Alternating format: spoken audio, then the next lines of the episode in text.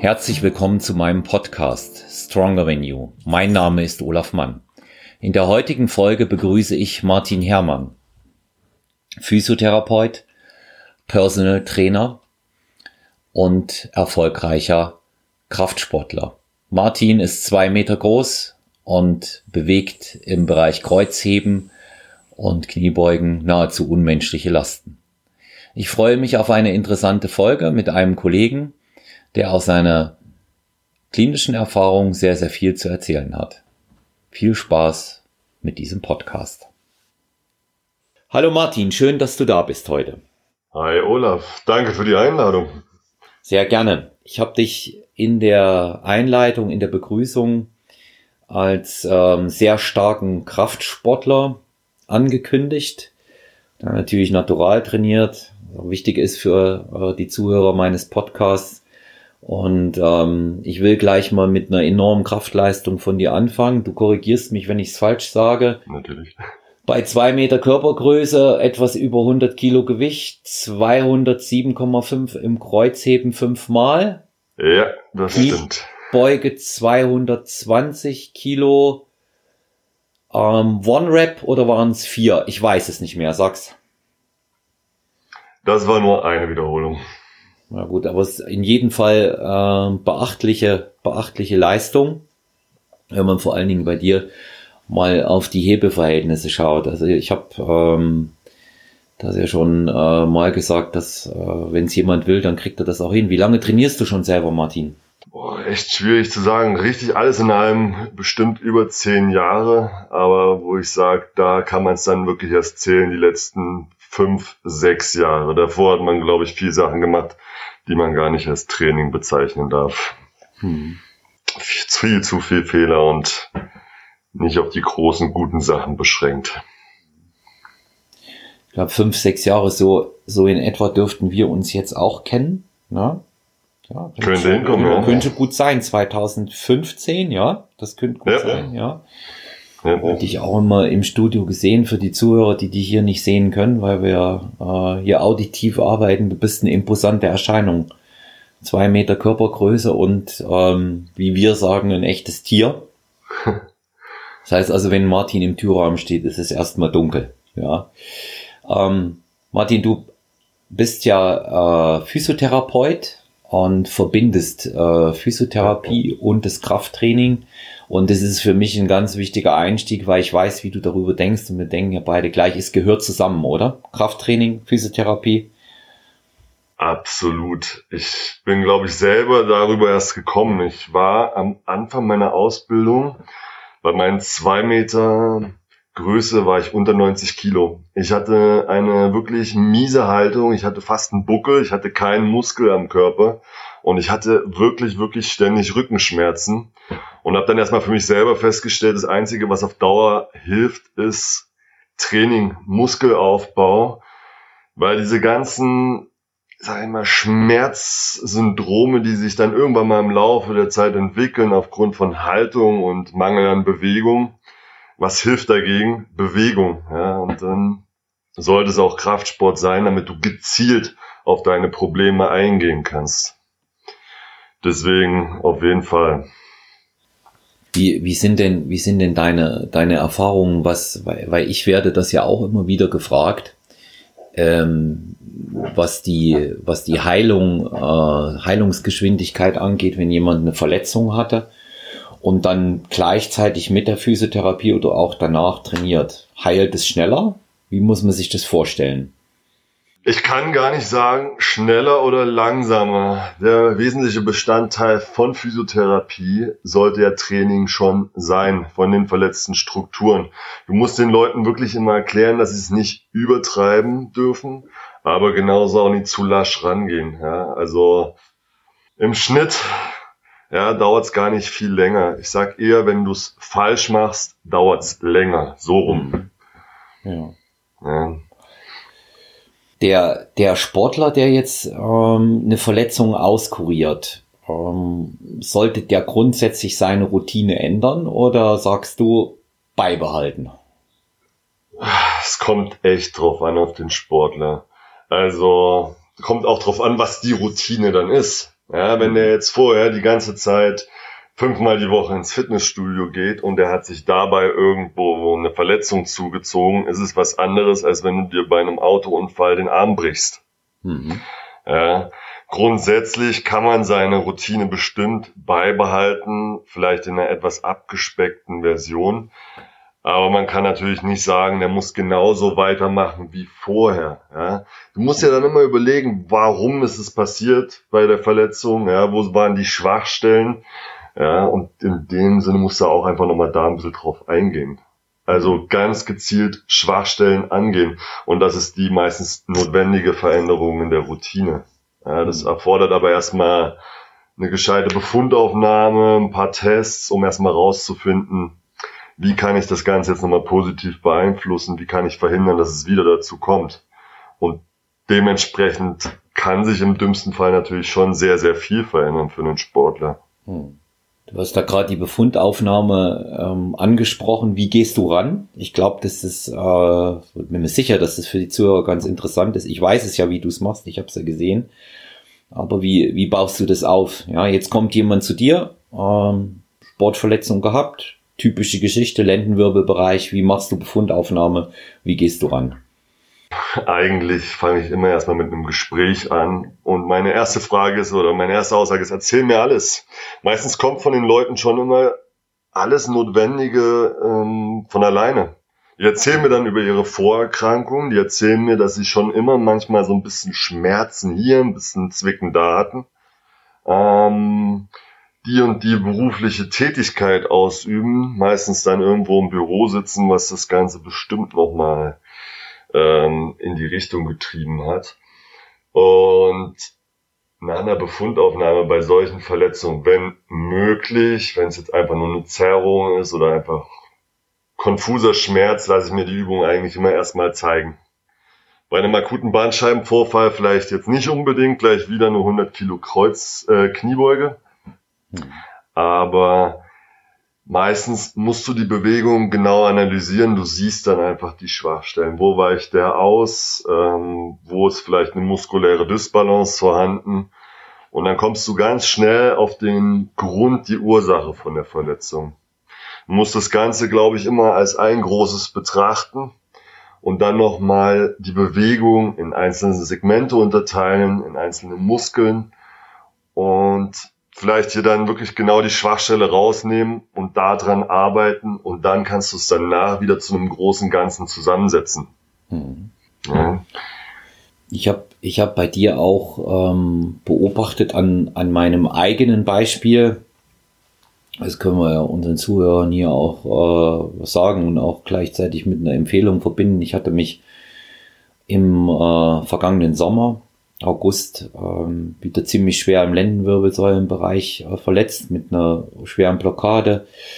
Und ähm, du ähm, untersuchst das natürlich auch sehr genau. Und was bei dir immer mit dabei ist, und dieser Ansatz gefällt mir persönlich am allerbesten, neben der Übungsausführung per se, legst du sehr viel Wert auf koordinatives und funktionales Training. Ja. ja. Und ähm, wie, wie gehst du daran? Was, äh, was empfiehlst du? Das können, das können ruhig Beispiele sein, dass man mal eine Vorstellung davon kriegt, ja, der, der funktionale und der koordinative Bereich.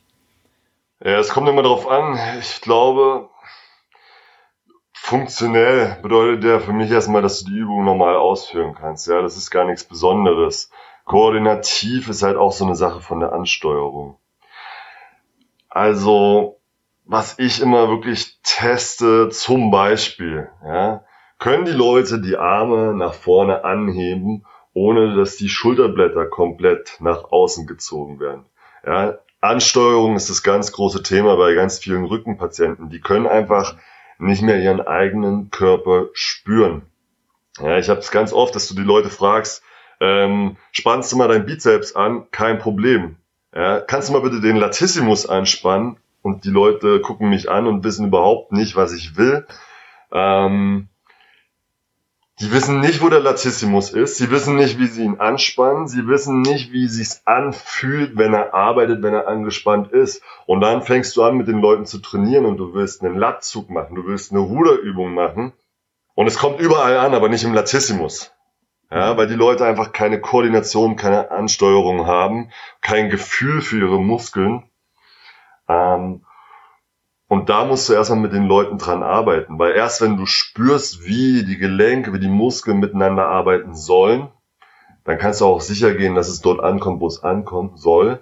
Und dann provozierst du jetzt nicht wieder neue Verletzungen, dann hast du ein effektiveres und gesünderes Training. Hm. Ja, und bei den Leuten, die jetzt zum Beispiel wirklich öfters mal Probleme haben im unteren Rücken, ja, arbeiten die bewusst mit dem Gesäß, können die aktiv ihre Bauchmuskeln so anspannen, dass sie es äh, zum Stützen benutzen können. Ja, merken die denn überhaupt, wenn sie bei einer Kniebeuge ja, auf einmal einen komplett runden Rücken bekommen? Und ich sag, die meisten merken es halt nicht. Ja, wenn du da keine Koordination, keine Ansteuerung hast, machst du Fehler, ohne sie zu bemerken. Und dann wird's gefährlich, weil du dich immer weiter vom Gewicht nach oben schraubst. Und da müssen wir erstmal meistens mit den Leuten ganz, ganz weit unten anfangen. Gerade wer noch nie Sport gemacht hat. Hm. Ja. Wie, wie ist denn deine Erfahrung in dem Bereich? Also ich äh, habe ja nun, was, was diese Thematik angeht, äh, auch als Trainer für Sportrehabilitation viel gelesen, eher weniger in der Ausbildung und, und eben dann auch immer so dieses, äh, diese, diese klinische Erfahrung, halt das, was man mit den Leuten erlebt. Ich habe ich hab festgestellt, dass es da zwei Kategorien gibt. Die einen, die das eigentlich noch nie ansteuern konnten, so wie du auch sagst, Latissimus ansteuern oder irgendetwas anderes oder die Gesäß oder die Bauchmuskulatur anspannen. Und dann gibt es auch welche, die es nicht mehr können. Ja. Und ähm, triffst du triffst du da ähm, Unterscheidungen? Merkst du das auch? Weil ich ich sehe ich sehe, habe das jetzt ein paar Mal gesehen, ja, dass es tatsächlich auch Leute gibt, die das verlernt haben. Ja. Und dann auf der anderen Seite eben auch die, die es gar nicht, die es gar nicht mehr können, weil sie Schmerzen haben, weil sie Einschränkungen haben. Ähm, sollte man da Unterscheidungen treffen? Also ich jetzt aus der Physiotherapie muss sagen, mhm. Kategorie 1, die, die es noch nie konnten, sind absolut in der Mehrheit. Mhm. Okay. Ja. Also du hast ein bisschen Muskelgedächtnis, wenn du wirklich jemanden hast, der das schon mal konnte, ja, der wirklich alles per se ansteuern konnte, ähm, und das durch eine Verletzung wie ein Bandscheibenvorfall irgendwie erstmal kurzfristig nicht mehr so gut kann. Das sind mir absolut die liebsten Kunden und Patienten, weil die wissen ungefähr, in welche Richtung mit denen du gehen möchtest. Ja, eigentlich sind das total dankbare Patienten. Ja, du musst denen eigentlich nur wieder ermöglichen, dahin zu kommen, wie sie es eigentlich kennen. Hm. Ja, also ich sag mal, von sich aus äh, verlernt ja, hat eigentlich kaum einer, es sei denn, er hat irgendwie zehn Jahre keinen Sport mehr gemacht. Hm. Aber sonst in der Physiotherapie eher selten. Ja, das sind dann halt echt eher die Leute, die den ganzen Tag im Büro sitzen oder noch niemals sich so mit dem Körper beschäftigt haben, denen du erstmal das beibringen musst, verlernt, würde ich jetzt mal aus meiner Sicht sagen, seltener. Ja, ich hätte mir die Frage eben auch äh, ganz, ganz oft gestellt, ne? wie, das, wie das kommt, dass das an, an Steuern nicht geht. Aber es wird wohl wie so alle Dinge sein, die man ähm, ab dem Kindesalter nicht mehr braucht, das verkümmert. Ja.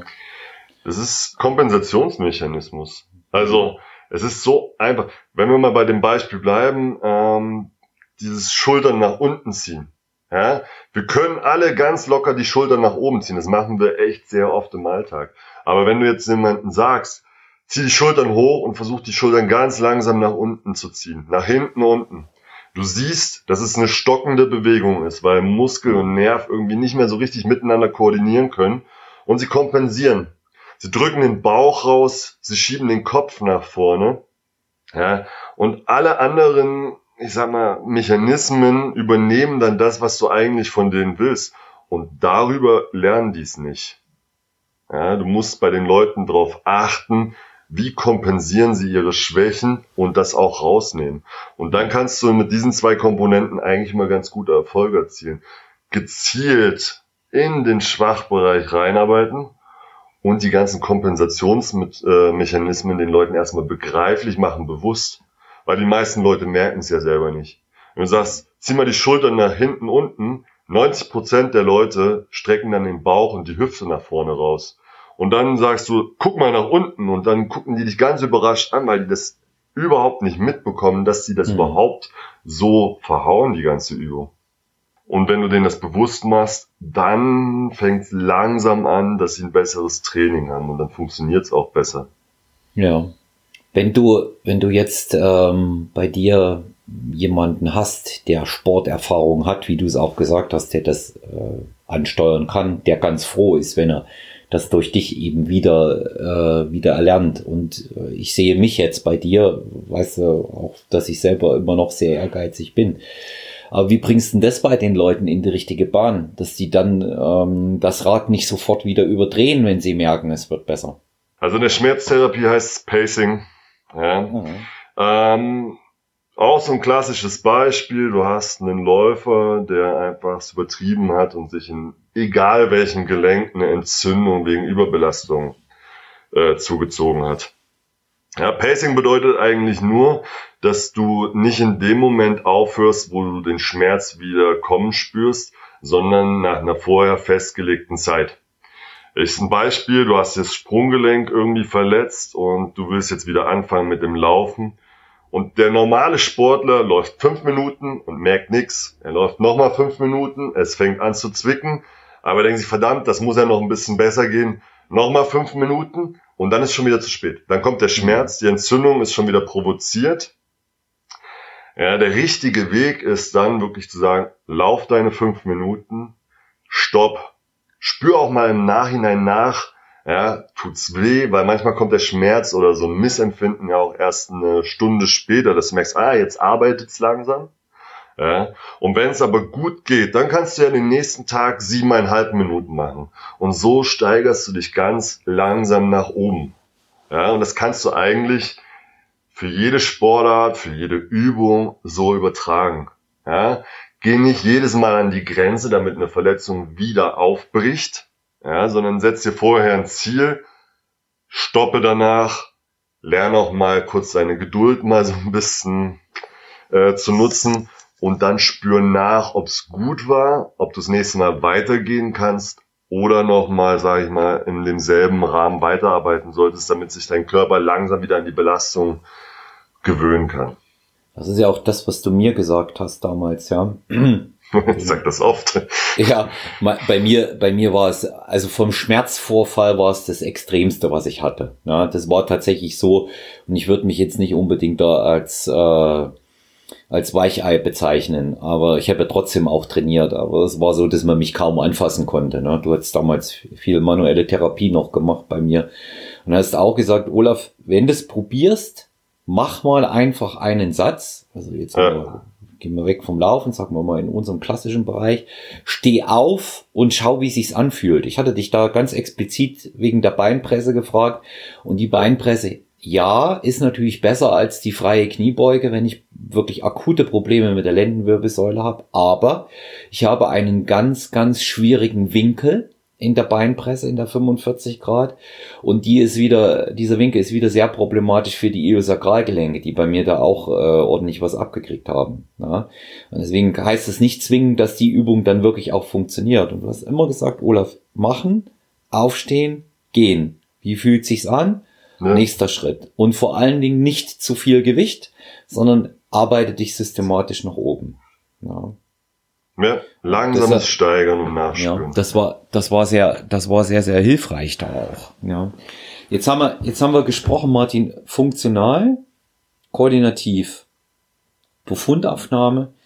Ich glaube, was wahnsinnig viele interessiert, weil es immer wieder auch gefragt wird, ähm, mich fragen das meine Klienten und die Frage bekommst du wahrscheinlich andauernd. Was ist mit Stretching? A. Wie wichtig ist es? Wie oft? welche Variante. Also ich glaube, äh, das ist das ist so ein Thema, was immer wieder beackert wird. Ich bin froh, dass das aufkommt. Früher hat sich keiner über Stretching Gedanken gemacht. Mal so als Hinweis: Stretching war früher, wenn ich einen Spagat konnte. Na? Also aus meiner aktiven Kampfsportzeit. Äh, da, da gab's das nicht. Da gab's das nicht. Ja, Stretching. Ja. Ja. Bei Stretching hast du dich auf diese Kurbelmaschine da gesetzt und äh, auf diesen Spreizer, den kennst du ja auch noch, ja. Und dann ja. bist du äh, per Kurbel gespreizt worden. Das war Stretching früher. Ne? Aber wie, wie sollte man es heute einsortieren? Davor, danach, dabei? Ja, wie sollte man agieren? Boah, ich glaube, Stretching ist eine eigene Wissenschaft. Ähm, hm, da könnte man noch eine Stunde extra machen dafür. Tausend verschiedene. Ja, auf jeden Fall. Also es ändert sich jedes Mal was. Statisches Stretching ist eine Sache, ich glaube, die wird wissenschaftlich nicht mehr behandelt, weil Spannung erzeugt Gegenspannung. Ich glaube, bei den wenigsten Leuten bringt es noch was. Ja, Loaded Mobility, wenn man sowas macht, ist es schon ein bisschen immer was anderes. Äh, wann und wo? Ich sage das zu meinen Leuten, ähm, guckt, wo eure Defizite sind und stretcht es. Ja, wenn ich als Bürohengst einen total festen äh, Hüftbeuger habe und meine Oberschenkelrückseite auch total verkürzt oder fest oder wie auch immer schwach ist, ja, guck dir an, was deine Schwachstellen sind und mach's. Ich finde ein dynamisches Stretching vorm Sport ganz sinnvoll. Stoffwechsel erstmal hochfahren durch Blutung, alles wunderbar. Ja, statisches Stretchen weiß, glaube ich, jeder im Kraftsport vorm Training nicht sinnvoll, weil du den Muskeltonus senkst und deine Leistungsfähigkeit auf jeden Fall nach unten geht, das Verletzungsrisiko steigt. Dann gab es immer so dieses, ja, mache ich dann jetzt auch Beweglichkeit nach dem Training? Hm, ja, du machst deinen Muskel ein bisschen kaputt beim Training, das ist so beabsichtigt, danach wird er stärker wieder aufgebaut. Jetzt stretchst du den ganzen Bereich, du reißt noch die Fasern schön auseinander.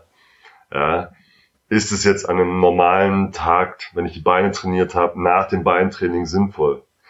Ich finde nicht. Ich finde, Stretching gehört immer an die trainingsfreien Tage, beziehungsweise einfach verschoben. Machst du den Oberkörper, kannst du danach die Beine stretchen und andersrum. Und wie lange?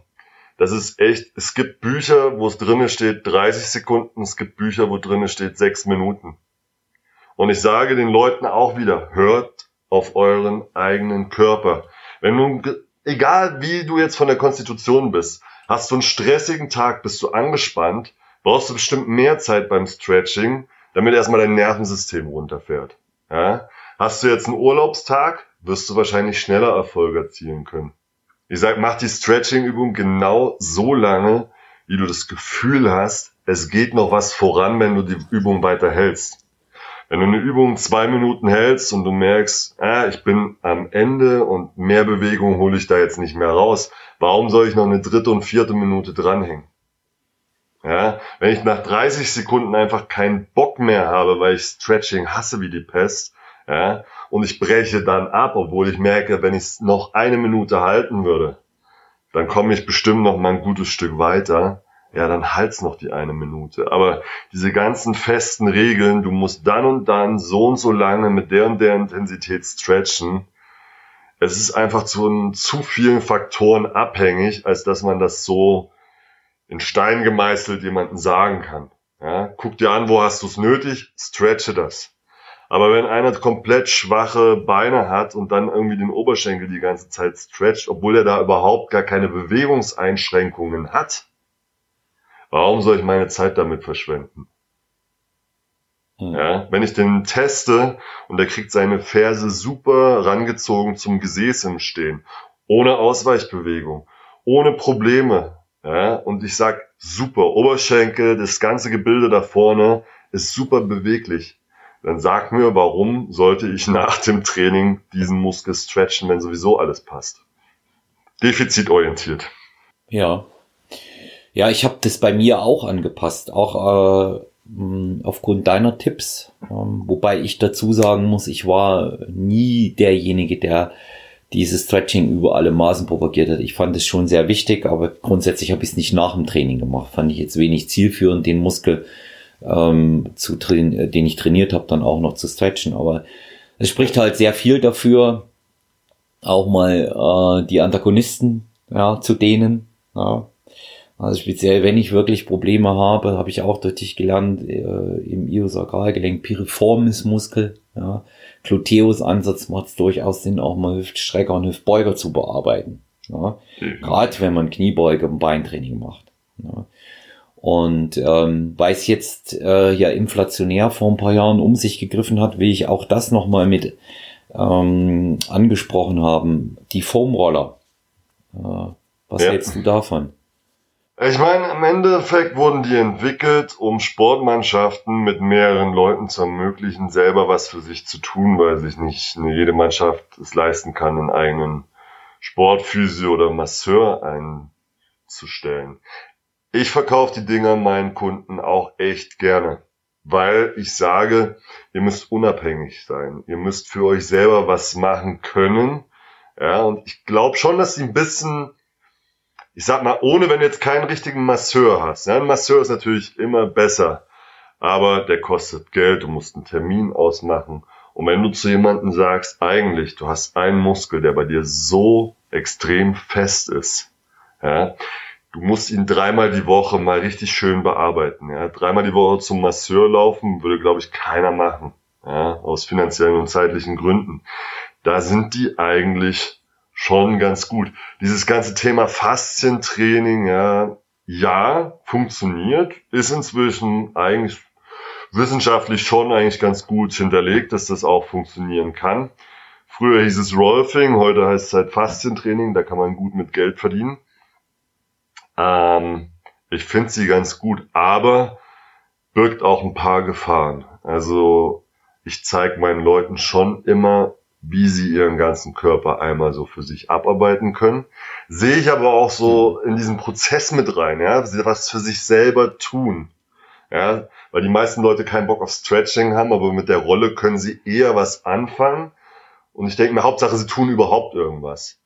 Aber man muss halt auch echt so ein paar Red Flags sehen, was darf ich mit dieser Rolle auf gar keinen Fall machen. Da fehlt es bei den meisten. Ja, und man kann sich was richtig Gutes damit tun kann aber auch ein paar miese Sachen damit anstellen. Sprichwort über den siebten Halswirbel. Drüber ja. rollern. Ja. Zum Beispiel. Ja, gut, es ist, es ist wie, wie überall, ne? Die, die, die Menge, die macht das Gift. Ja, ja. Und das Wissen die, musst du halt ja, vorher aneignen. Ja, natürlich. Gibt es denn in, in, diesen, in diesen ganzen Prozessen, äh, die du mit den äh, Patienten oder eben auch Klienten erlebst, man kann es glaube ich ja gar nicht so sehr trennen bei dir, ne? Nee. Ähm, meistens sind ja Patienten auch Klienten und umgekehrt. Also bei uns ähm, in der ähm. Klinik heißen die Patienten, ich arbeite ja an der Uniklinik München und wir müssen auch inzwischen unsere Patienten eher Klienten nennen. Hm. Okay. Ja. Weil ich da immer noch so ein bisschen die Unterscheidung dann treffe, äh, Physio, Patient, äh, Personal Trainer, Klient. Ne? Wenn du, wenn du da mal äh, schaust, äh, klar gibt's da ganz große ähm, Unterschiede natürlich auch im Heilungsfortschritt und der Heilungsdauer. Das liegt auf der Hand. Aber hm, sollte der ältere Erwachsene, Trainierende, sollte der deswegen weniger machen? Sollte der leichter trainieren? Ähm, sollte der dadurch zwingend schwach sein? Oder wie siehst du das? Nö, ähm, die persönliche Voraussetzung, auch das, du kannst es einfach nicht so pauschal sagen. Ja? Was ist denn älter und was ist jünger? Ja? Ein 50-Jähriger ist natürlich älter als ein 20-Jähriger, aber du siehst ja selber, du kannst leistungsfähig sein. Ja, wie sind denn die Voraussetzungen gewesen? Macht er sein Leben lang schon immer Kraftsport? Ja, und schafft das einigermaßen dank guter Technik und allem, was sonst noch dazugehört, verletzungsfrei. Warum muss ich denn dann reduzieren, nur weil ich älter werde?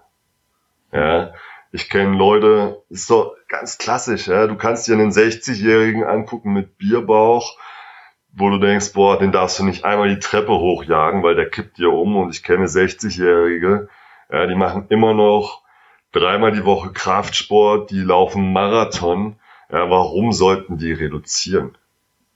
Hm. Also guck dir die Leute an, ja, und dann siehst du eigentlich schon immer, was sind seine Voraussetzungen und dementsprechend muss man den Trainingsplan ja eh gestalten. Aber grundsätzlich nur weil älter reduzieren, nein. Hm. Mein, meine Meinung auch. In dem Kontext, jetzt gehen wir mal ein bisschen spezifischer rein in unserem Bereich Krafttraining, Schrägstrich Bodybuilding, Schrägstrich Fitness. Ähm, ja. Ich persönlich vertrete die Auffassung, dass ich in meiner Altersgruppe ab 50 aufwärts nicht mehr allzu oft ans Muskelversagen gehen sollte respektive darüber hinaus. Was sagst du dazu? Wow, ähm, genau dieselbe Sache. Wenn du von deinem Gespür, ich weiß, ich wiederhole mich da immer, aber es ist halt im Endeffekt, ja, nee, ist, ist ja, immer dieselbe Sache. Ja? Du musst, ja. wenn du, wenn du seit 20 Jahren Krafttraining machst, glaube ich, dass du wirklich gut gelernt hast, deinen Körper zu spüren, auf die Signale zu achten. Wenn du für dich jetzt ja. sagst, manche Übungen gehen nicht mehr, Maximalkrafttests sind jetzt auch nicht mehr so unbedingt das, was dein Körper gut findet, dann lass es. Ja, dann lass nicht deinen Ehrgeiz gewinnen, der dir sagt, boah, ich muss das immer noch so machen, obwohl mein Körper mir sagt, lass es lieber sein. Ja, ich meine, wenn dein Körper sagt, okay, du kannst das machen. Und ich meine, Krafttraining, Fitness zählt ja nicht umsonst als einer der gesündesten Sportarten überhaupt. Ja, wenn bei uns beim Beinstrecker irgendwann mal das Knie zwickt, haben wir immer noch tausend andere Übungen, um denselben Muskel zu trainieren, wo keine Schmerzen auftreten. Ja, ist ja jetzt was anderes, ich sage mal, wieder wie beim Läufer, ja, der läuft fünf Kilometer, dem tut was weh, aber er kann ja nicht ausweichen, er kann ja deswegen nicht schwimmen, wenn er professioneller Läufer ist. Ja, deswegen, ja, hör auf die Zeichen von deinem Körper, versuch einfach mal stattdessen andere Übungen und die Belastung musst du selber spüren. Im schlimmsten Fall lernst du es auf die harte Tour. Ich habe es ja auch das schon hinter wahr. mir mit meinem Nabelbruch. Ja. ja. Meinem Rücken, der echt lediert ist mit allen möglichen Vorerkrankungen, den geht's top. Ja, habe immer so trainiert, dass mein Rücken wirklich 1A schmerzfrei ist. Ja, und irgendwann übertreibt man es doch vielleicht einmal oder man achtet immer auf die anderen falschen Zeichen und man lernt dazu. Und dann passiert doch mal ein kleiner Unfall und jetzt weiß ich auch, dass ich vielleicht nochmal beim nächsten Mal Training anders rangehen muss. Hm. Ja, wobei ich ähm, bei dir sagen muss, äh, wir haben ja nun schon auch ähm, Rekordversuche gefilmt. Ja. ja und äh, ich habe ja daneben gestanden, als äh, von dir beorderter Technikkontrolleur. Bei dir läuft das immer sauber, ja. ja. Also du machst halt auch, äh, war es halt auch für dich kein ordentlicher Versuch, wenn die Technik nicht sauber war. Und ich bin beispielsweise, hm, sagen wir es mal so, bei den Grundübungen bin ich für eine ganz, ganz strikte, eine ganz saubere Technik. Bei ISOs kann ich auch mal abfälschen, ja. Da kann bei einer Isolationsübung darf ich auch mal schmutzig trainieren. Ja. ja. Ja, das sehe ich, das sehe ich jetzt nicht so, das sehe ich jetzt nicht so als Problem. Aber als Problem sehe ich eben neben der schlecht ausgeführten Kniebeuge oder neben Buckelkreuzheben oder neben Bankdrücken äh, Viertel bis Achtel Rom, ja, ja. Oder ähm, anderen Dingen sehe ich halt auch solche Sachen wie ähm, 40 Kilo Bizeps Curls mit Schwung aus der Hüfte irgendwie hoch, ja, ähm, Trizeps drücken am Kabel reingesprungen, Ne? Nur, nur damit, wer glaubt, dass das heute ähm, in den Fitnessstudios, weil alles auch so modern ist, ähm, der Vergangenheit angehört, der sieht sich da echt getäuscht. Das ist nach wie vor das Gleiche und das erleben wir auch, du und ich. Du sprichst tatsächlich die Leute darauf an. Standardantwort, ich mache es schon immer so. Ja? Und das ist, das ist eben auch ähm, der Punkt, wenn wir uns Gedanken machen, was ist ähm, das Richtige. Ich mache es jetzt beispielsweise ähm, altersorientiert ähm, machen sich andere gar keine Gedanken, ähm, weil sie noch nichts merken. Aber, und das hast du auch gesagt, das kommt schneller als man denkt, ne? Das ist echt fies, oder? Ja, weil ich ja. glaube, ich habe schon eine gute Technik. Ja, aber dann kommt halt irgendwas, wo du dir so denkst, so, ja, habe ich überhaupt nicht mit gerechnet. War auch Nabelbruch. Ich glaube auch, dass du, ich habe dich ja auch oft trainieren sehen, du hast auch eine echt gute ja. Technik, aber auf einmal ist dein ISG halt irgendwie so ein bisschen zickig. Ja? Und dann ja. kommt so einer, der dann genau das macht, der macht 40 Kilo Curl und der Typ hat sich noch nie verletzt. Und er sagt dir, hm, ja, also, was sagst du dem dann? Ja? Das ist echt ein schwieriges Thema. Ja, irgendwann kann es mal sein, dass du dich verletzt. Ja, und dann sagt er zu mir, ey, du hast dich verletzt, obwohl du eine gute Technik hast. Hm. hm Ego, Technik, Wissen, ja, es spielt alles immer so ein bisschen mit rein. Ähm, man kann es den Leuten nur ja, sagen. Ich, Ja, ich glaube, ich glaube es halt auch. Das ist das so, so wie, wie das, wie das Versagensding. Ja, also wenn ich, wenn ich jetzt mal gucke, das hat sich bei mir immer so auch mit der, mit den Kraftleistungen immer so in Schüben verändert. Ich kann nicht mal sagen, dass ich wirklich äh, signifikant schwächer geworden bin. Es ist halt so der Maximalkraftbereich. Ja, da will ich auch einfach ja. nicht mehr ran, weil ich merke, es tut mir nicht gut.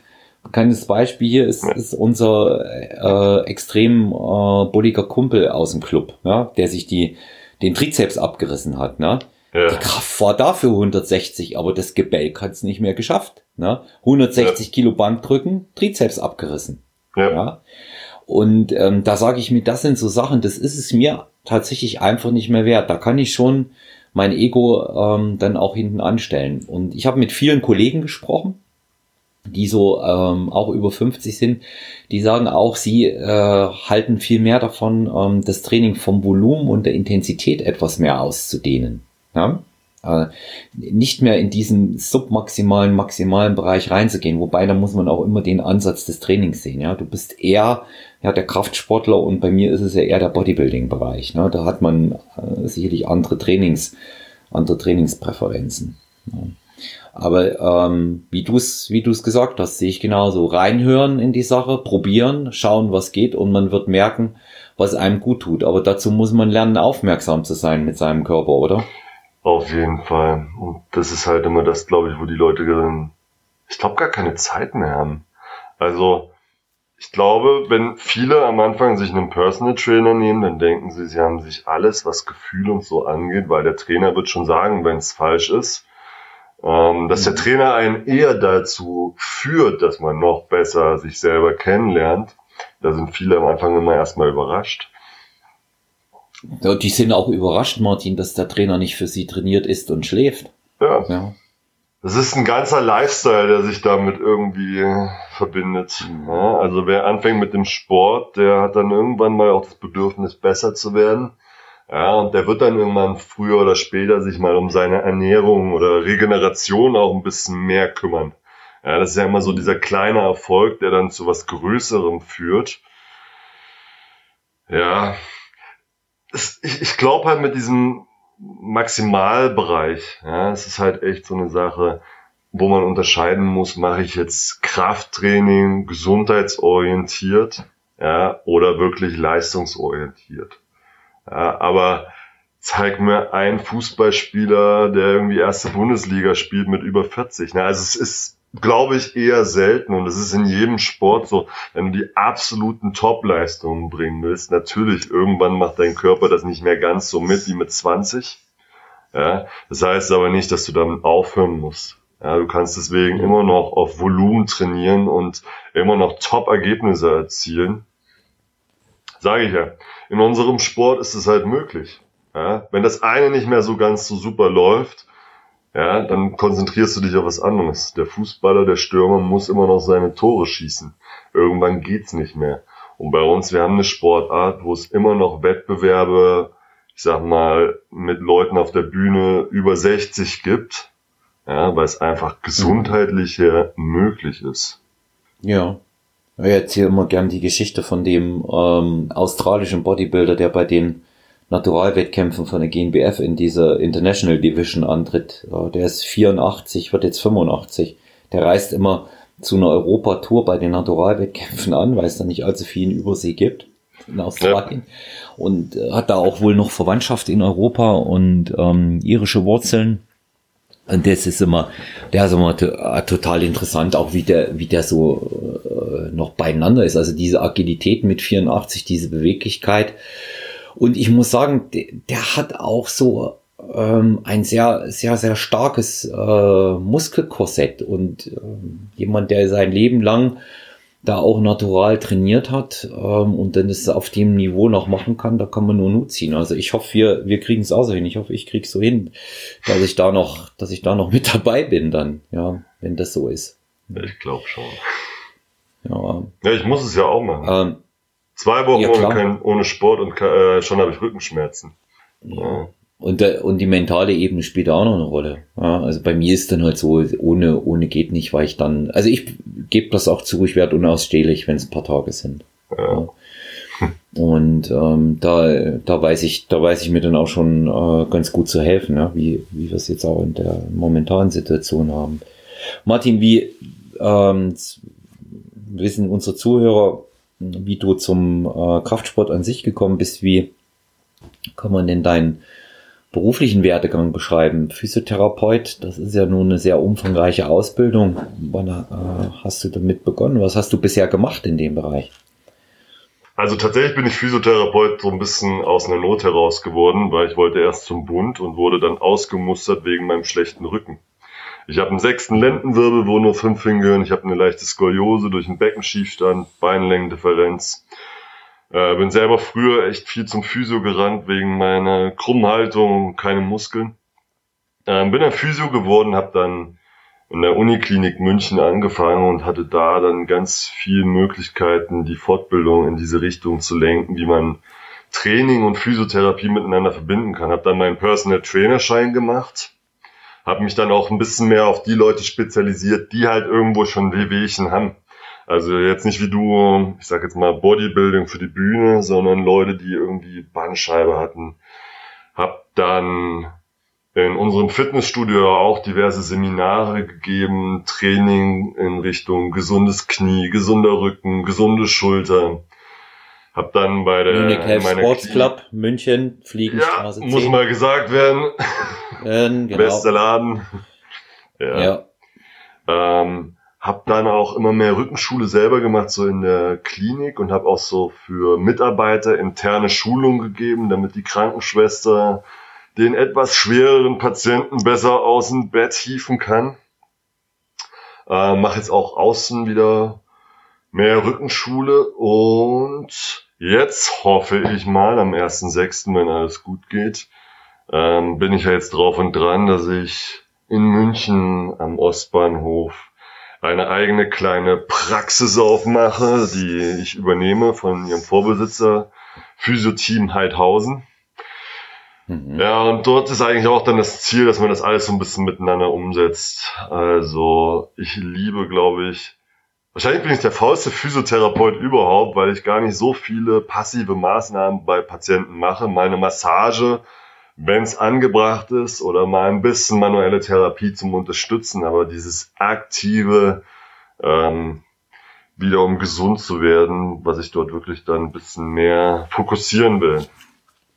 Genau, und dann gucken wir mal, wie es weitergeht mit der eigenen Praxis. Jetzt zur Zeit ist ja ein bisschen schwieriger alles, aber ja, so im Groben mein Werdegang.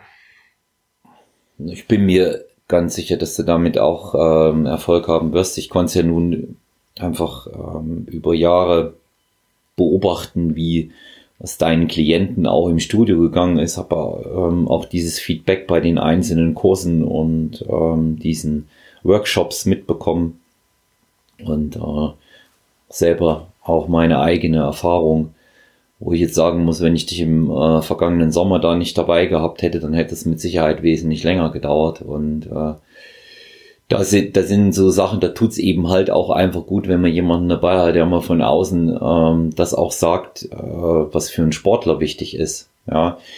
Und da bist du einfach als Physiotherapeut der richtige Mann. Ja, und danke, danke. Äh, ich finde es immer gut, wenn, wenn jemand, wenn jemand rangeht und den Leuten hier jetzt nicht diesen Unfug von vor Jahren erzählt, den leider, leider auch noch viele Ärzte propagieren, ähm, ja, Ruhe halten, bloß keine Belastung und wenn Belastung, dann, äh, dann nur leichtes Gewicht. Ja, also ich weiß auch nicht, wie stützende Muskulatur sich entwickeln soll, wenn ich im Studio mit den äh, pinkfarbenen Kurzhanteln trainiere. Wir beide wissen, dass eine davon 0,5 Kilo wiegt.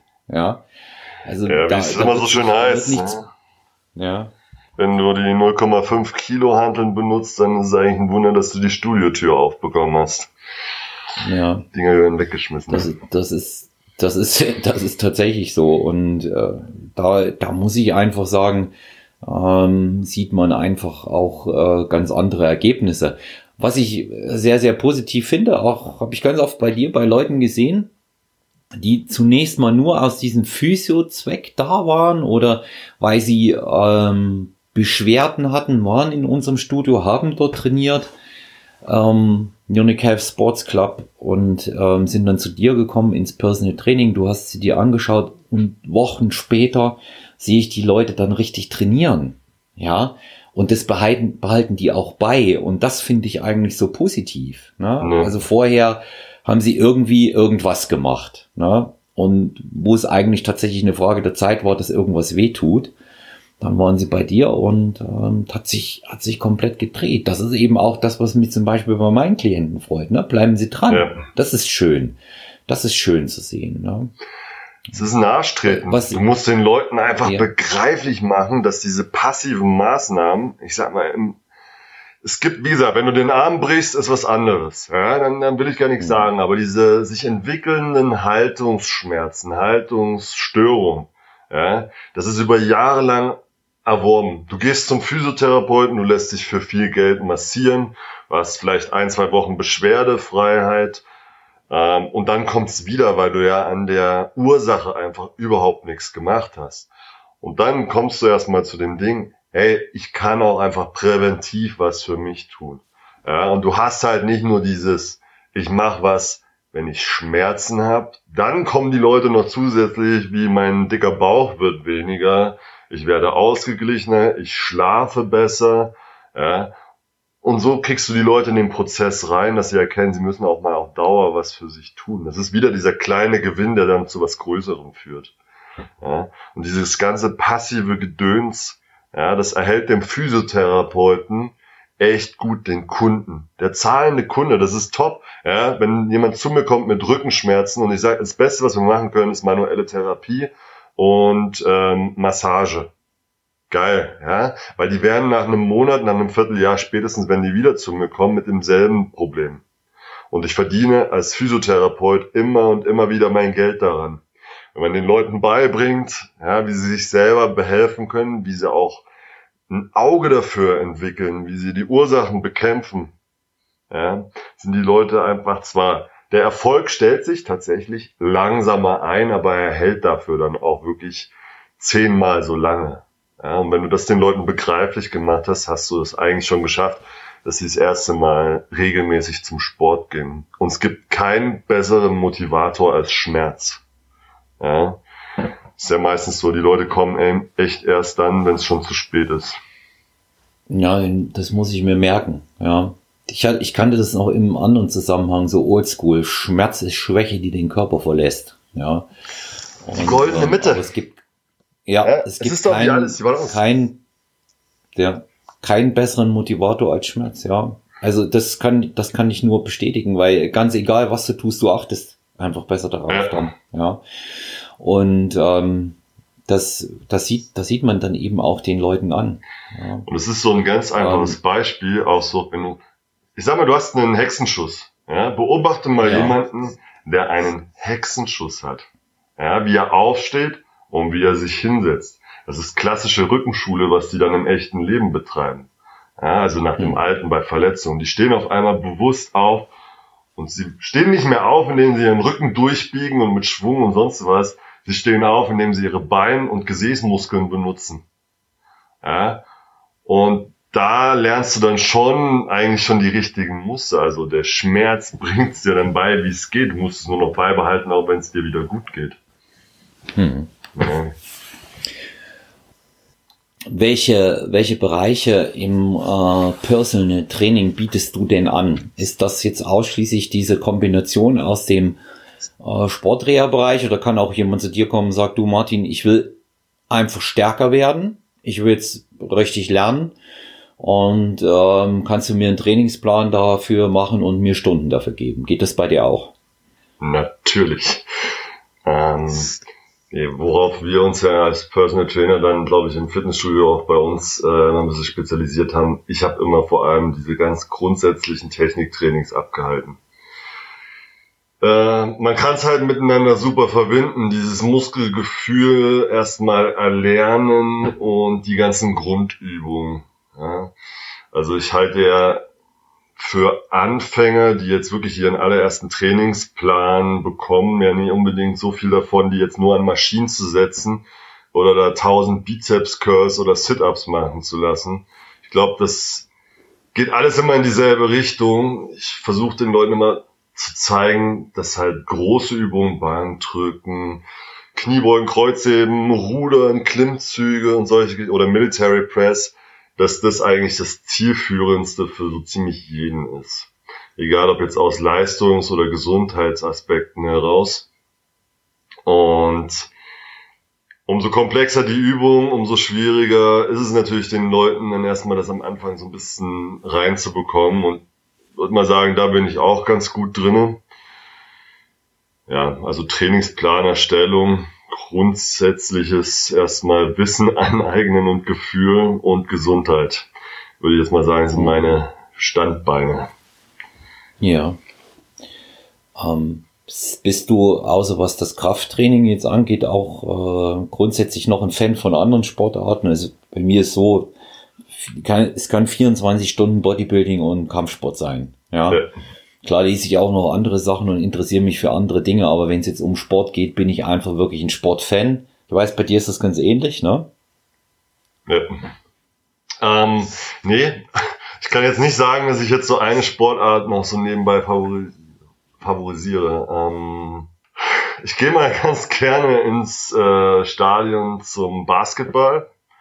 Ja, weil ja. es eine schnelle Sportart ist, wo einfach mehr passiert, aber sonst Puh, dass ich mir jetzt irgendwie ständig was angucken muss. Eher weniger. Hm. Physio und Fitness reichen mir da. Ja, das ist ja, es ist ja auch, äh, sag ich mal, ein ganz, ganz weites Feld, was du da hast und als ähm, Top-Physiotherapeut, der du bist, triffst halt auch ähm, Leute aus allen möglichen Sportarten, die zu dir kommen. Ja. Und ähm, die, die können auch alle was Interessantes berichten. Mir geht's ja auch immer so mit dem, mit dem Training da äh, hinten an. Wenn äh, die mir von einem Arzt gegebenenfalls geschickt werden oder auch so auf mich zukommen. Ich hatte jetzt zuletzt im Podcast eine Handball-Bundesligaspielerin und ähm, eine Vize-Europameisterin im Ringen. Das ist schon ganz interessant, was die auch darüber ähm, zu berichten haben. Und ähm, wenn man hört, was die erzählen, dann kann man immer nur wieder eins zu eins bestätigen, ähm, Krafttraining ist harmlos. Ja? Also gesünder, gesünderes gibt's nicht. Ich meine, klar kann da auch was passieren, aber ähm, was die in solchen Sportarten, in solchen äh, Ballsportarten oder eben auch so einer Kampfsportart wie Ringen auf die Knochen kriegen und was da leidet, das kann man sich gar nicht vorstellen. Weißt du, was die ungesündeste Sportart ist? Also ich habe es mal vor ich glaube, paar Jahren war es, ob das noch aktuell ist, äh, gelesen, wo man nie denkt, was aber so nach Definition und Verletzungshäufigkeit die schlimmste Sportart ist, die man betreiben kann. Man denkt immer nicht. Ballett. Ja. Aha. Weil die alle komplette kaputte Hüften haben, die Fußgelenke komplett kaputt.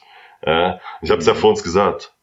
Äh, Fitness zählt laut solchen Listen eigentlich immer zu den gesündesten Sportarten. Mhm.